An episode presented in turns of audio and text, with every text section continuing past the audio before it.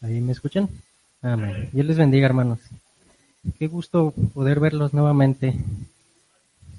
Dios es muy bueno, ¿verdad? Vamos a, hacer una pequeña oración para dejar todo en manos del Dios Todopoderoso. Señor bendito, Padre Celestial, todo está en tus manos, Señor. Por favor, háblanos tú y solamente tú, Señor. Yo declaro mi completa debilidad para que tu perfecta fuerza se haga, se haga presente, Señor. Háblanos en esta noche, en el nombre de Jesucristo. Amén. Hermanos, me acompañan a dos escrituras, por favor. Es eh, la carta de Juan, el capítulo 14, y el libro de Isaías. El día de hoy me gustaría em, dar unas cuantas herramientas de un poquito de lo que hablé la vez pasada. La vez pasada hablamos de cómo ves a Dios, amén. Y mencioné muy por encima el miedo, pero yo siempre he creído que no es nomás mencionar los temas, sino cómo, cómo, cómo practicarlos en nuestra vida. Y específicamente yo he escuchado muchos mensajes de que hablen del miedo, incluso cómo enfrentar el miedo, pero, pero hoy en esta tarde yo quiero hablar de cómo derrotar el miedo. Ese, ese es nuestro pensamiento y es una pregunta, ¿cómo derrotar el miedo? Amén. Entonces vamos a leer eh, Juan el capítulo 14, es el verso 27. Eh, capítulo 14, verso 27. Y después Isaías 26, verso 3. Amén. Dice Juan 14, verso 27, Reina Valera, dice, la paz os dejo, este es nuestro Señor Jesucristo hablando, amén. Dice, mi paz os doy. Yo no os la doy como el mundo la da. No se turbe vuestro corazón ni tengan miedo. Luego, Isaías 26, verso 3, dice, también Reina Valera, tú guardarás en completa paz a aquel cuyo pensamiento en ti persevera, porque en ti ha confiado. Amén. Gracias, hermanos. Pueden sentarse. Bueno, aquí vamos a ir directo al punto porque hoy sí me quiero pegar al, al, orden, ¿verdad? Y pues tenemos que hablar con el Señor. Eso, eso es lo más importante, hablar con el Señor. Entonces vamos directo al punto, que caiga fuego. Eh, aquí Jesús nos está diciendo algo, algo tremendo. Específicamente, eh, quiero leer la nueva traducción viviente, es el mismo Juan, Juan 14, 27, dice, les dejo un regalo, dice, paz en la mente y en el corazón. Entonces Jesús es muy específico. Dice que la paz que Él da es un regalo que usted le dio. ¿Sí? Ahora, aquí hay un punto importante. Si usted le llega un paquete de Amazon o del vecino, de quien sea, pues, pero usted no sabe qué es, ¿usted lo recibiría? Si usted no conoce de quién viene, ¿usted recibiría un regalo así? Entonces, Deje eso en su mente, ahorita vamos a tocar ese punto otra vez. Pero ahora, lo que Jesús está diciendo es que nos regala su paz. Pero ¿cómo? Isaías lo dice, que Él le dará la paz en el pensamiento en que en Él perse más bien, cuyo pensamiento persevera en Jesús. ¿Sí? Así de fácil, así de sencillo. ¿Cómo vencer el miedo? Jesús nos dice, yo se lo regalo, yo, yo, porque lo, opuesto del miedo es la paz. ¿Sí? ¿Y cómo, cómo, es que Dios nos da paz? Que sus pensamientos perseveren en Cristo. Punto. Sencillo. Amén. Ahora, eh, tal cual en, en, en que usted eh, coloca sus pensamientos es en lo que usted va a vivir día a día. Si usted piensa en miedo, va a vivir miedo. Si usted piensa en Dios, va a vivir en Dios. Si usted piensa en recibir a Cristo, va a recibir a Cristo. Porque la palabra dice que todo será conforme creíste. Amén. Entonces, eh, ahora, solamente para poner un fundamento y partir de ahí, el nueve de cada diez miedos, tampoco es una regla, no es una ley, pero la mayoría de los miedos provienen del pasado, ¿sí? Y específicamente de las ocasiones, de los momentos negativos de nuestro pasado. ¿Sí? Un, ejemplo perfecto está en Lucas 24, se los, se los comento rápidamente. Hoy les voy a dar muchas escrituras, se van a llevar mucha tarea y varios mensajes. Amén. eh, es la historia de los caminantes de Maús. Son dos caminantes que van de Jerusalén a Maús. Jesús eh, falleció el viernes, este día ya es domingo, pero ellos todavía no saben que Jesús ya resucitó. Ellos van derrotados, como lo hablamos, yo creo que van así, ay, si tan solo Jesús hubiera resucitado. Ay, sí parecía. No, no, no, no, no, ellos todavía no sabían. Pero en medio de su derrota, Jesús se les aparece, ellos no lo reconocen, caminan por hasta Emaús, Jesús les va revelando las escrituras de él, de lo que hablaba de él, llegando al, al lugar, a la casa donde iban a llegar, Jesús se muestra ante ellos, les da el milagro de los ojos abiertos, desaparece y ellos se quedan, era, pero, pero, ¿no ardía nuestro corazón cuando Él nos hablaba las escrituras y corrieron de regreso hasta Emaús porque querían contarles a los demás apóstoles? Es que, es que Jesús se nos apareció. Y, y corrieron, la eh, Reina Valera habla de estadios, la nueva traducción viviente dice que son 11 kilómetros de Maús a, a Jerusalén, corrieron 11 kilómetros en medio de una, en menos de una hora. Llegaron con los otros apóstoles, yo creo que sin poder hablar, es que, y, y, estaba, y, y, los otros apóstoles dijeron, sí, ya sabemos, Jesús también se nos presentó a nosotros. Y, y lo, todos los apóstoles que estaban hasta ese momento estaban teniendo una, una experiencia personal con Cristo resucitado, pero al punto que quiero llegar de esta historia es que, a ver, ya se les presentó Jesús, ya lo vieron, ya les dio el milagro de los ojos abiertos, se les vuelve a aparecer y ¿qué hacen ellos? Un fantasma. A ver, a ver, a ver, a ver, a ver, a ver, otra vez. Se les acaba de aparecer Jesús. Les acaba de revelar las escrituras. Se les vuelve a aparecer y tienen miedo. ¿Pero por qué tenían miedo? Porque días atrás habían, habían vivido una experiencia muy, muy traumática lo separaron, capturaron a su maestro, lo azotaron, lo crucificaron, murió y ellos no sabían que ese domingo ya había resucitado. O sea, esa experiencia tan dramática, tan, tan horrible que vivieron, se le, se le conoce como programación neurolingüística, neuro por mente, lingüística por lenguaje, y no solamente lenguaje escrito, lenguaje corporal. ¿Sí? Por esa, por esa programación neurolingüística que ellos tenían de lo que habían vivido, ellos ya estaban programados para el miedo. Acababan de ver a Jesús y tenían miedo otra vez. Ahí está el ejemplo. El miedo viene del pasado. Amén. Ahora, también muchos miedos vienen del futuro, específicamente de la incertidumbre al futuro. Inseguridad. Específicamente un ejemplo perfecto, Juan 21. Jesús ya resucitado se les presenta otra vez a sus discípulos, estaban pescando, no pescaban, un hombre desde, desde la playa les dice, hey, ¿no han pescado? Eh, y Pedro, no, es, no, no, no hemos pescado. Y Jesús, pero todavía no lo reconocían, Jesús les dice a, a Pedro, lanza la, la, red al otro lado. Está bien, la lanza al otro lado y me parece que fue Juan, no estoy seguro, que dice, pero es Jesús. Pedro se quitó sus vestiduras, se aventó y corrió a encontrarse con Jesús. El punto principal de aquí es que eh, Jesús se ahorró todo el speech y todo el regaño y solamente se dedicó a restaurar la relación que tenía con Pedro. Pedro, ¿me amas? Pedro, ¿me amas? Pedro, ¿me amas? Tú lo sabes todo, Señor. Jesús restaura la relación con Pedro y le revela cómo iba a ser el resto de su vida. Específicamente, incluso le dice, vas a morir por mí, sígueme. Pedro, con miedo, le dice, ¿miedo al futuro? Ay, Señor, este, pues sí, te voy a seguir, voy a morir, pero ¿y este qué? O sea, cuando tenemos miedo al futuro, ok, pues sí lo voy a hacer, pero ¿y ustedes qué van a hacer? Ok, yo estoy haciendo esto, pero tú qué estás haciendo, hermano? O sea, miedo, miedo, miedo, o sea, el punto al que quiero llegar. ¿Cómo vencemos el miedo del pasado? Jesús muy sencillamente cuando se les aparece Jesús, me encanta la practicidad de Jesús. Él no se sacaba sus speech, ni teologías, ni te sacaba la Biblia. Mira, aquí dice, no, no, no. Con una practicidad impresionante, ¿cómo vencer el miedo del pasado? Pasa a vosotros. Yo ya resucité por ustedes. Yo ya les di la paz del pasado, en su pasado. Ahora, ¿cómo vencer el futuro? ¿A ti qué te importa? ¿Por qué? Yo Morí en la cruz por ti, ahora yo soy tu dueño y tu futuro es mío. A ti, ¿qué te importa tu futuro? Es lo que yo voy a hacer con tu futuro. Así de sencillo. ¿Cómo, cómo vencer el miedo del pasado?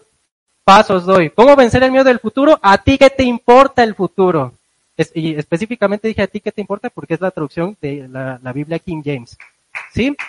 Después, eh, práctico, práctico. Vamos al punto. En, segunda de, Crónicas, en el capítulo 20, tenemos un ejemplo maravilloso de, mis favoritos de qué hacer ante una situación de miedo, ¿sí? Y no miedo de, una tos, no miedo de que si le debo al Coppel, no miedo de que no tengo para acabar la quincena, no, no, no. Es la historia, eh, segunda de Crónicas, segundo libro de Crónicas, capítulo 20, es la historia del rey Josafat, es el rey de Judá.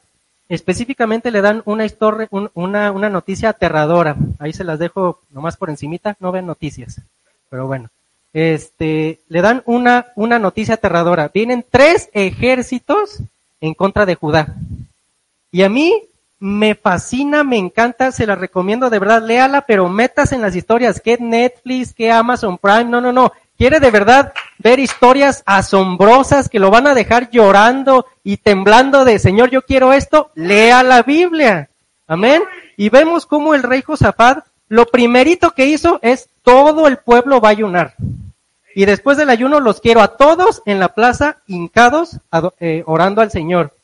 En pocas palabras, puso su atención en Dios y no en el problema. ¿Sí? Lo, lo, vimos con Isaías. ¿En dónde estamos poniendo nuestros pensamientos? El rey Josafat puso sus pensamientos y los pensamientos de todo el pueblo en Dios. Después los puso a ayunar y todas, eh, eh bueno, yo quería desglosar e-, estos tres puntos que hizo el rey Josafat, que fue poner su atención, eh, orar y ayunar, pero el Señor me colocó en mi corazón traerlo para otro tema en específico.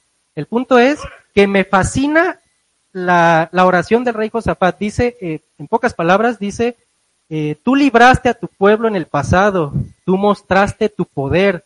Nosotros no podemos hacerle frente a este problema, tenemos miedo. Pero, fíjese lo que dice eh, segundo libro de Crónicas, capítulo 20, verso 12, Reina Valera, a ti volvemos nuestros ojos. Otra vez, ¿dónde está poniendo su atención? Lo importante de todo esto es que esto es una decisión propia. Yo le puedo dar todas estas herramientas, le puedo dar metralladoras, bombas atómicas, pero si usted no decide, pues Dios le bendiga. Sí, un, hay un dicho que dice puedes llevar al caballo al río, pero no puedes obligarlo a que tome del agua. ¿Sí? Entonces, luego, seguimos con la misma historia del de, libro de Segunda de Crónicas.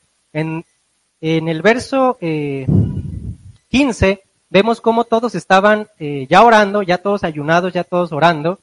Y dice ahí que un músico lleno del Espíritu Santo, y eso puede ser fundamento de que los músicos tienen que estar llenos del Espíritu Santo, pero dice que un músico lleno del Espíritu Santo se levanta y dice, así dice Jehová de los ejércitos, en el verso 15, no tengan miedo, no se desalienten porque este poderoso ejército, ante este poderoso ejército, porque la batalla no es de ustedes, sino de Dios. Entonces, a ver, el pasado, Jesús ya nos quitó el miedo en la cruz. El futuro, Dios ya nos quitó el futuro. Es su futuro, no es su futuro. Y las batallas no son de usted. Entonces, ¿a qué le tiene miedo? Ni el pasado le puede hacer nada, ni el futuro lo puede amedrentar, y las batallas no son de usted, son de Dios. Así de sencillo. Ahora, ¿por qué les, les, les comento todo esto? Porque eh, lo importante de todo esto no es leer la letra, la tinta de una Biblia bien bonita que me costó mil y tantos pesos y la, no, no, no, no, no. Es que usted conozca al Señor Jesucristo en su vida.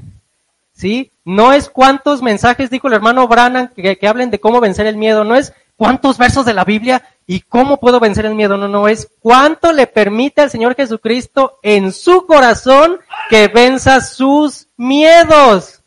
Amén. Seguimos con, con, con, la historia de Segunda de Crónicas del rey Josafat. Después de que, de que este músico lleno del Espíritu Santo les da esta gran noticia, el rey y todos se levantan y empiezan a adorar al Señor y a danzar en el Espíritu.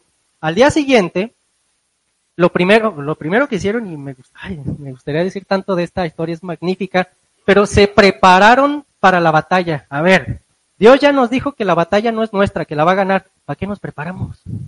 No, no, no, el pueblo se preparó. No me vaya a malentender, a ver, si entonces el pasado no es problema mío y el futuro tampoco y las batallas no son mías, pues ya me duermo en mis laureles. No, prepárese. ¿Pero dónde? ¿Leyendo las escrituras? A lo mejor sí. Pero si en las escrituras no ve a Jesús, que Dios lo bendiga. ¿Sí? Entonces, es maravillosa esta, esta, esta historia, cómo se prepararon y lo primero que hizo el rey Josafat es poner a los cantores y a los músicos en la primera línea de la batalla para que cantaran una sola línea. Dad gracias al Señor, su fiel amor perdura para siempre. Y si usted sigue leyendo la historia puede ver que eran tres ejércitos y mientras los cantores cantaban, los ejércitos se pusieron unos contra otros y todos se mataron. No quedó ni uno con vida. Y Judá no tuvo que sacar ninguna espada. Era la batalla de Dios. ¿Pero por qué? Porque todo el pueblo puso sus pensamientos en Dios, sus energías en Dios. ¿Sí? ¿Me doy a entender? Ahora, dos puntos de cómo vencer al miedo, dos herramientas. Ahora, la Biblia es como una, como un arma, pero no es una ametralladora para que le dispare a todos los hermanos que todos son pecadores. No es una, no es una escopeta de tirarle a ver a dónde le doy. Es un rifle de precisión. De un solo disparo darle al miedo, al enemigo, al pecado, a lo que usted le quiera dar. Sencillo. Punto uno, de cómo vencer el miedo. Acepte en su corazón con una convicción real y auténtica que el Señor Jesucristo le dé que usted es un hijo de Dios. ¿Por qué? Fíjese lo que dice Romanos 8:15, Reina Valera. Pues no habéis recibido el espíritu de esclavitud para estar otra vez en temor, sino que habéis recibido el espíritu de adopción por el cual clamamos, Abba Padre. Abba Padre significa Padre mío. Sí, a ver, entonces Jesús ya nos quitó el temor de, porque hay otra escritura que por ahí la, la tengo donde dice que el temor viene por, el miedo viene por el temor al castigo. Sí, pero Jesús ya pagó el castigo. Sí, entonces, ahora a usted solamente le queda decir, Señor, yo soy tu hijo. Hay una canción muy bonita de Julio Melgar que se llama Ya no soy esclavo del temor. Y hay una frase que dice, yo solo sé que yo soy tu hijo y que tú eres mi padre. Reconozca que usted es hijo de Dios. Sí, ahorita nos podemos hablar que no solamente somos hijos de Dios, también somos novia. Entienda a lo que quiero decir solamente hoy, ¿sí?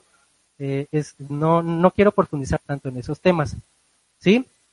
Fíjese lo que dice primera de Juan 4:18, es nueva traducción viviente. Dice, en esa clase de amor no hay temor, porque el amor perfecto expulsa todo el temor. Si tenemos miedo es por temor al castigo. Y esto muestra que no hemos experimentado plenamente el perfecto amor de Dios. Amén. Otra vez, ¿Cómo vencer el temor? Conozca a Dios. Sencillito. Sencillito. Hebreos 2.15, nueva traducción viviente. Únicamente de esta manera, ¿cuál manera? Si usted todo el capítulo puede ver que están hablando del sacrificio de Jesús en la cruz, de esa manera, por el sacrificio, el Hijo podía liberar a todos los que vivían esclavizados por temor a la muerte. Segundo punto de cómo vencer el miedo, y si Dios lo designa así de, seguir compartiendo yo la palabra, uf, los voy a hartar con esto. Con cambiar nuestra manera de pensar. Así de fácil. Fíjese, e, e, Efesios 4:20. Eh, por eso no es lo que ustedes aprendieron acerca de Cristo, ya que han oído sobre Jesús y han conocido la verdad que procede de Él. Desháganse de su vieja naturaleza pecaminosa y de su, y de su antigua manera de vivir, que está corrompida por la sensualidad y el engaño. Verso 23. Y en cambio, dejen que el Espíritu les renueve los pensamientos y las actitudes. Otra vez, programación neurolingüística, neuro, pensamientos, lingüística, lenguaje. Aquí está bíblicamente la programación neurolingüística. Deje que el Espíritu le cambie sus pensamientos y, su man, y sus actitudes. Amén. Fíjese lo que dice nuestro profeta en un hombre hay un hombre aquí que puede encender la luz del 63, párrafo 109. Y él se bajó y dijo, es el Señor, pero cuando fijo la mirada en, eh, eh, está hablando de cuando Pedro caminó por las aguas y qué, qué, qué, es lo que le pasó a Pedro. Pedro, lo primero que tuvo en su mente fue, el Señor ya me dijo que puedo caminar. ¿Sí? Eso es lo primero que, que tuvo Pedro en su mente. Luego dice, ¿qué entró en su mente? Aquí es donde dice el profeta, lo primero que entró es que él ya tenía la palabra de caminar. Pero después él miró, él miró sus pies, miró sus síntomas, miró que nadie se esfuerza, miró que el hermano llega tarde, miró que, que ya no quiero decir nada.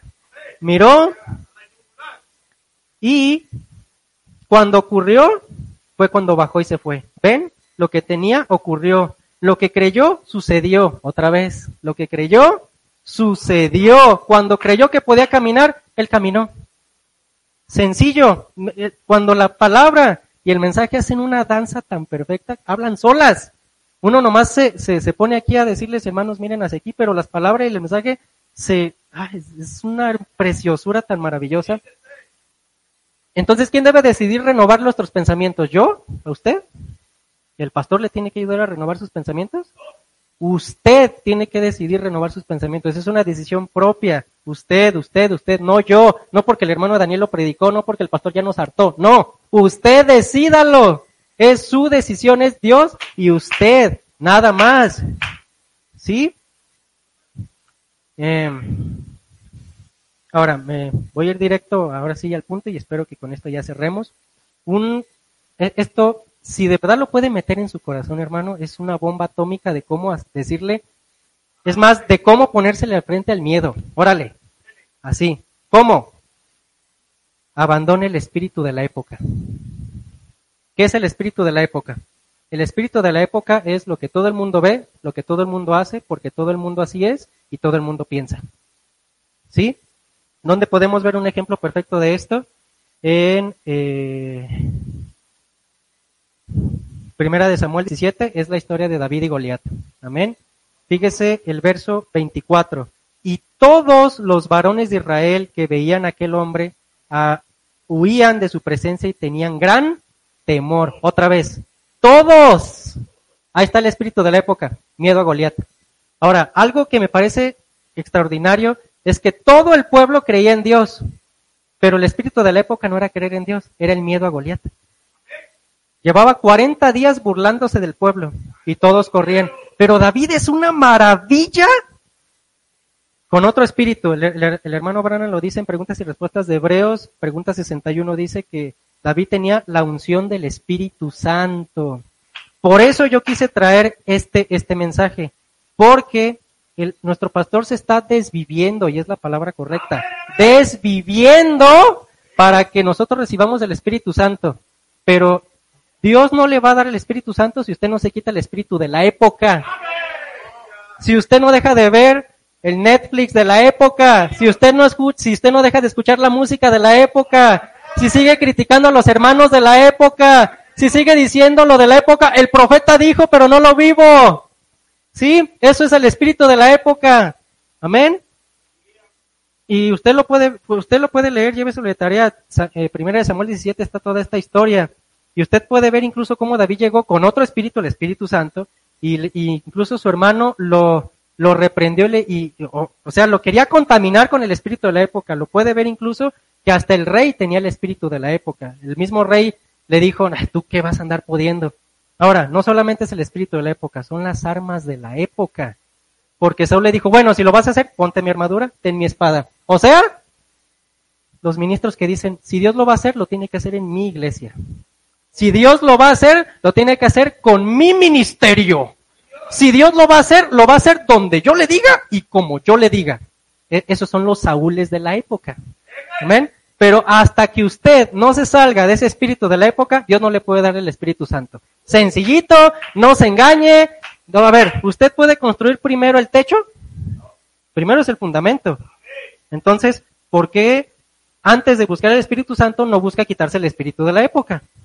Primero es el fundamento. Amén. Si se le va a olvidar todo lo que dije, que espero que no, quédese con esto. Hasta que no decidas quitarte el espíritu de la época, Dios no puede darte el Espíritu Santo. Así de fácil, así de sencillo. Hay que quitarnos y abandonar el espíritu de la época. Fíjese lo que dice Salmos 34. Oré al Señor y Él me respondió y me libró de todos mis temores. Ya ha salido el sol de nuestro profeta del 65, párrafo 251. ¿De qué tiene miedo usted? Con razón él dijo, no temáis, yo soy aquel que estaba muerto y ahora estoy vivo de nuevo y vivo para siempre. Y tengo las llaves del infierno y de la muerte. No se preocupe por nada. Ni siquiera la muerte les hará daño. Eso es hermoso, dice el profeta. Así de sencillo, así de fácil, pero así de complicado. Porque no, no estoy predicando de aquí para allá, estoy predicando de acá para allá.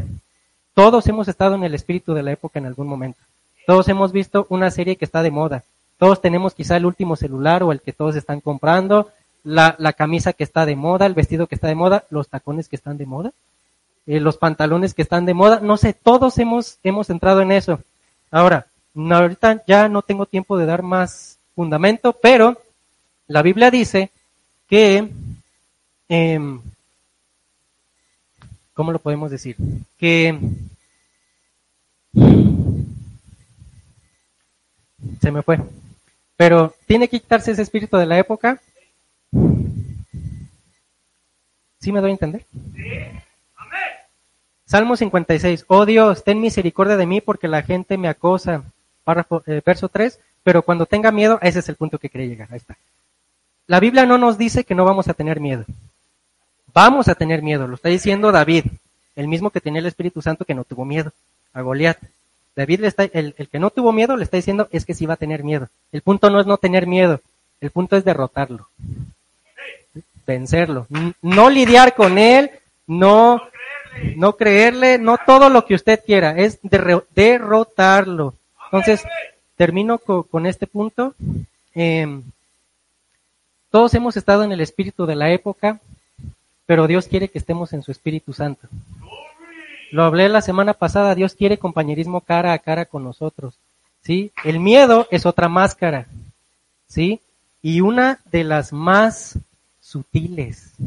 El miedo se enmascara en todo lo que usted pueda pensar. Se la dejo ahí para una próxima, si Dios quiere que haya una próxima. Uno de los espíritus del miedo que más me aborrece y me enoja cada vez que lo escucho, no aquí, en todos lados, y peor, lo he escuchado desde aquí, espíritu de pobreza. Ese es uno de los espíritus del miedo más peligrosos que hay y son tan sutiles que los ministros lo predican desde aquí creyendo que es palabra y estiran el mensaje creyendo que es correcto, pero no es más que el espíritu de pobreza y miedo que se ha enmascarado en nuestras vidas. Jesucristo, ayúdanos y reprende ese espíritu de miedo. ¿Sí? Entonces, pues espero que haya sido un poquito de bendición para ustedes. Son, son armas muy prácticas de cómo vencer el miedo. Amén. Dejo este lugar a quien corresponda.